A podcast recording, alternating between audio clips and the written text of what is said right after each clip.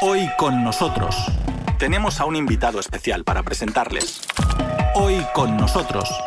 Y también contamos contigo. El gobierno de Ucrania ha vuelto a demostrar su verdadera cara nazi al permitirse su embajada en México un comentario racista dirigido al periodista capitalino Gabriel Infante Carrillo. El comunicador desmintió en Twitter varias fake news difundidas por la misión diplomática de Kiev, lo que hizo que sus funcionarios se quitaran la máscara. Nuestro compañero Víctor Ternovsky amplía el tema. Además de demostrar que los bombardeos indiscriminados y otros atropellos de Rusia en Ucrania son una falacia, donde Kiev y sus patrocinadores llegan a usar las imágenes de sus atrocidades en Donbass, afirmando que fueron tomadas en las ciudades ucranianas destruidas por Moscú, el periodista mexicano también puso de relieve una auténtica cacería que viven los medios opositores en Ucrania. En este contexto, mencionó el cierre de tres canales de televisión, 112 Ucrania, SIC, News One, así como la censura contra el medio digital Strana UA. Una denuncia que colmó la paciencia de la embajada ucraniana, que dirigió a Infante Carillo la siguiente pregunta: ¿Te pagan en rublos o en tamales? Un comentario que muchos lo señalaron de ser racista y hasta exigieron la retirada del personal diplomático ucraniano de México. Ucrania no solo tiene un problema con los rusos, ahora también lo tiene con los mexicanos, escribió indignado un internauta. El asunto llegó hasta el presidente de la nación latinoamericana, Andrés Manuel López Obrador, quien repudió que haya gente a quienes les sale su racismo. En declaraciones a Sputnik, Infante Carillo se mostró firme en seguir desmintiendo una narrativa que claramente está falsificando con fines políticos la verdad sobre el conflicto ucraniano. En México, todos los medios hegemónicos, incluso algunos eh, medios públicos, están siguiendo la misma narrativa que viene desde Washington. Han habido algunas excepciones en la prensa, como el diario La Jornada o el canal público de la Ciudad de México, que están dando el contexto, algo que no se está comentando en todos los medios en México y eh, occidentales. La postura incluso del gobierno de haber dicho que esto era una invasión, estoy totalmente en contra. Me parece que la Cancillería no está muy bien informada respecto a la situación y sobre todo el contexto de que se dio este conflicto que lleva más de ocho años. Y sí, yo por estar señalando información falsa que está difundiendo el gobierno ucraniano, y todo este problema que tuve con la embajada ucraniana fue por una reacción de Twitter de la embajada de Ucrania a un tweet de la embajada rusa que decía que estaba dando ahí una difundiendo un desmentido de alguna de las noticias falsas y la embajada de manera muy grosera, prepotente, cuestionó la fuente de la embajada porque era precisamente Sputnik. Entonces eso me hizo comentar sobre el hecho de que ya hay información o gente que está viendo y verificando ciertas imágenes, ciertos videos que se están difundiendo, eh, haciendo creer que este era el bombardeo indiscriminado de Rusia en Ucrania y decían que el gobierno ucraniano está participando en la difusión de información falsa y le añadí un, un video de una persona que comentó en un medio digital aquí en México. Y después, en un segundo tweet, comenté el hecho de que Ucrania, el gobierno de Zelensky, está cerrando medios opositores y mencioné los unos tres canales de televisión que eran News One, 112 Ucrania, SIC y el portal o el medio digital Strana UA. Entonces esto todo se vino en un problema porque esto fue en la noche, yo me fui a dormir, el día siguiente no chequé el internet, lo chequé, vi que había muchas reacciones respecto a los tweets e información que había yo difundido a lo largo de la semana y pues ya no lo chequé y fue hasta el domingo en la noche, en la tarde noche que abro el Twitter y veo que hay un tweet que se está replicando muchísimo de un tuitero exigiéndole al canciller Marcelo Ebrard que condenara las palabras discriminatorias hacia mi persona. Yo ya no sabía de qué estaba hablando hasta que me pareció un tuit con la imagen del tuit en el que me cuestionaba que porque yo estoy difundiendo información falsa o propaganda rusa, me pregunta la embajada si me pagan en rublos o en tamales y esto generó un escándalo por el tono racista y clasista que mucha gente reaccionó y se volvió todo un escándalo mediático. Gabriel, entonces resulta realmente una cosa interesante, porque una cosa, cuando por ejemplo se insulta y se acusa de todo tipo de barbaridades a un ciudadano ruso, porque eso parece que ya se convirtió en una práctica habitual, una práctica incluso aplaudida en algunos casos, en algunos países, porque ahora mismo vemos que ciudadanos rusos en muchos países sufren eh, momentos bastante complicados. Pero ahora resulta que desde en este caso embajada ucraniana insultan a un ciudadano de México.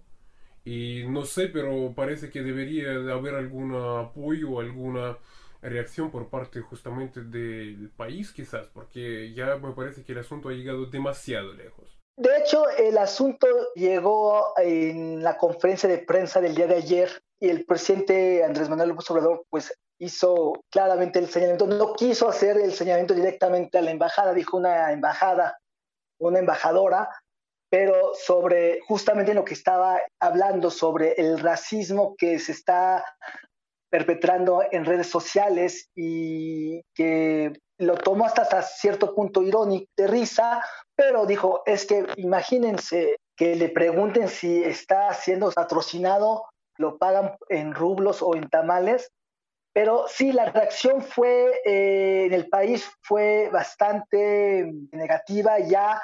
De hecho, muchas personas están diciendo en redes, pues uno quiere apoyar a Ucrania o sentir simpatía por ellos, pero con esto, francamente, se demuestra lo que está viniendo diciendo el, gobierno ruso de que hay racismo o son racistas los ucranianos o en este caso el gobierno ucraniano que tiene elementos neonazis, ultraderechistas. Gabriel, sabes, yo te haría una pregunta, la siguiente sería, ¿no? Porque realmente yo creo que es un hecho ya que expresar ahora mismo unas posturas que no sean criticar duramente a Rusia, que no sea arremeter contra Rusia, es decir, eso ya resulta que te convierte en un blanco de potenciales ataques, eso puede suscitar problema para una persona. No obstante, vemos que hay muchas personas en todo el mundo, también en el mundo, digamos, hispanohablante, en España, en América Latina, que las personas, a pesar de todo esto, siguen diciendo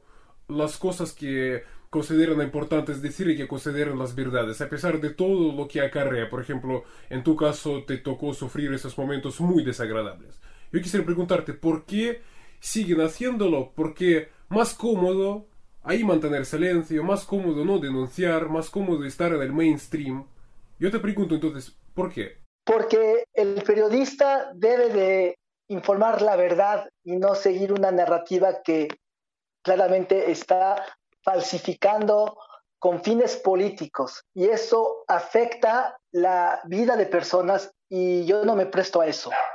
Yo vengo estudiando y bueno, estudiando y siguiendo el, conflicto desde la Maidán, desde 2014, y me he ido documentando y yo me he dado cuenta muy bien que el conflicto ucraniano fue impulsado por Estados Unidos con un golpe de Estado claramente comprobado.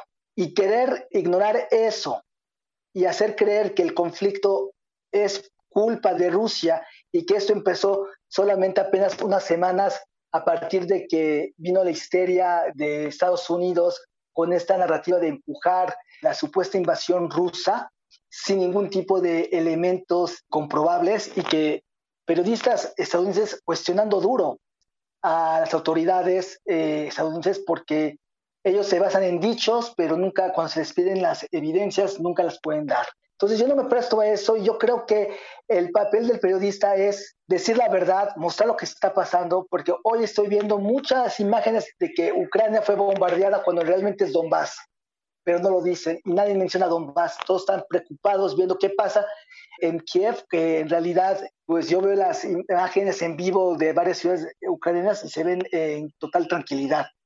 Claro, que haya habido algunos incidentes, quizá eh, sí las ha habido, pero como el tanque, supuestamente tanque ruso que aplastó un automóvil cuando claramente se demostró que no, es un tanque, no era un tanque ruso, porque el que está informado sabe que el tanque los tanques rusos están marcados con la Z. Y este tanque no estaba marcado con la Z y aparte no aparentaba el tipo de tanques que utiliza el ejército ruso. Entonces, me podía quedar callado, eh, ignorar las cosas, pero la verdad, hay gente muriendo en Donetsk, en Lugansk, y ningún medio lo menciona aquí en Occidente. Y entonces no podemos permitir que se siga dejando que crezca y crezca esta propaganda, porque es lo que es, una propaganda. Y como yo escribí hace algunos años, Sputnik y RT han sido víctimas de la propaganda. No son propagandistas, sino víctimas de la propaganda. Y eso se está demostrando hoy con este conflicto y cómo están actuando los medios de comunicación occidentales. Muchas gracias, Gabriel. Y justamente mi última pregunta, yo quisiera pedirle comentar justamente esta censura contra Sputnik RT una censura ya pura y dura. Por ejemplo, en la Unión Europea, como usted está muy al tanto, ya hicieron todo lo posible para que sus informaciones no lleguen a los electores. Entonces, eh, tu opinión como periodista. Bueno, yo estaba también checando hace algunas de las entrevistas que me has hecho, Víctor, y encontré una de 2015 en la que yo dije, abordamos el tema de la censura y de y cómo estaban atacando a periodistas ucranianos por oponerse al gobierno en ese entonces de Poroshenko. Y yo mencioné algo, al Occidente no le interesa la libertad de expresión, desprecia la libertad de expresión. Es puro hablar, hablar, ah, abogamos por la libertad de expresión, abogamos por la libertad de expresión, pero cuando esa libertad de expresión es contraria a la narrativa que ellos quieren imponer, entonces sí es válido censurar. Entonces, esto es justo. Estaban impulsando, ya les, les llevan años metiéndoles a todos en Europa, en, América, la idea de que RT y Sputnik son medios propagandísticos y que no ni siquiera son medios de comunicación.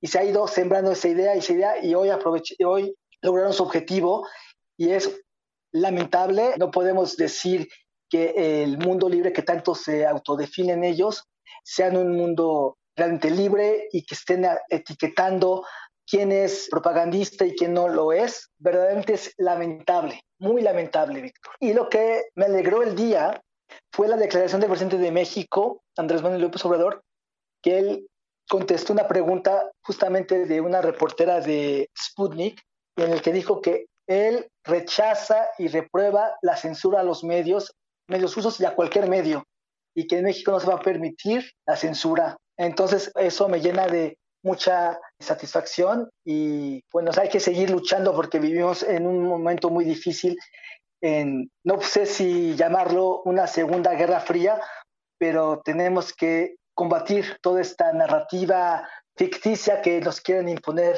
en Occidente. Hoy con nosotros, en Radio Sputnik desde Moscú.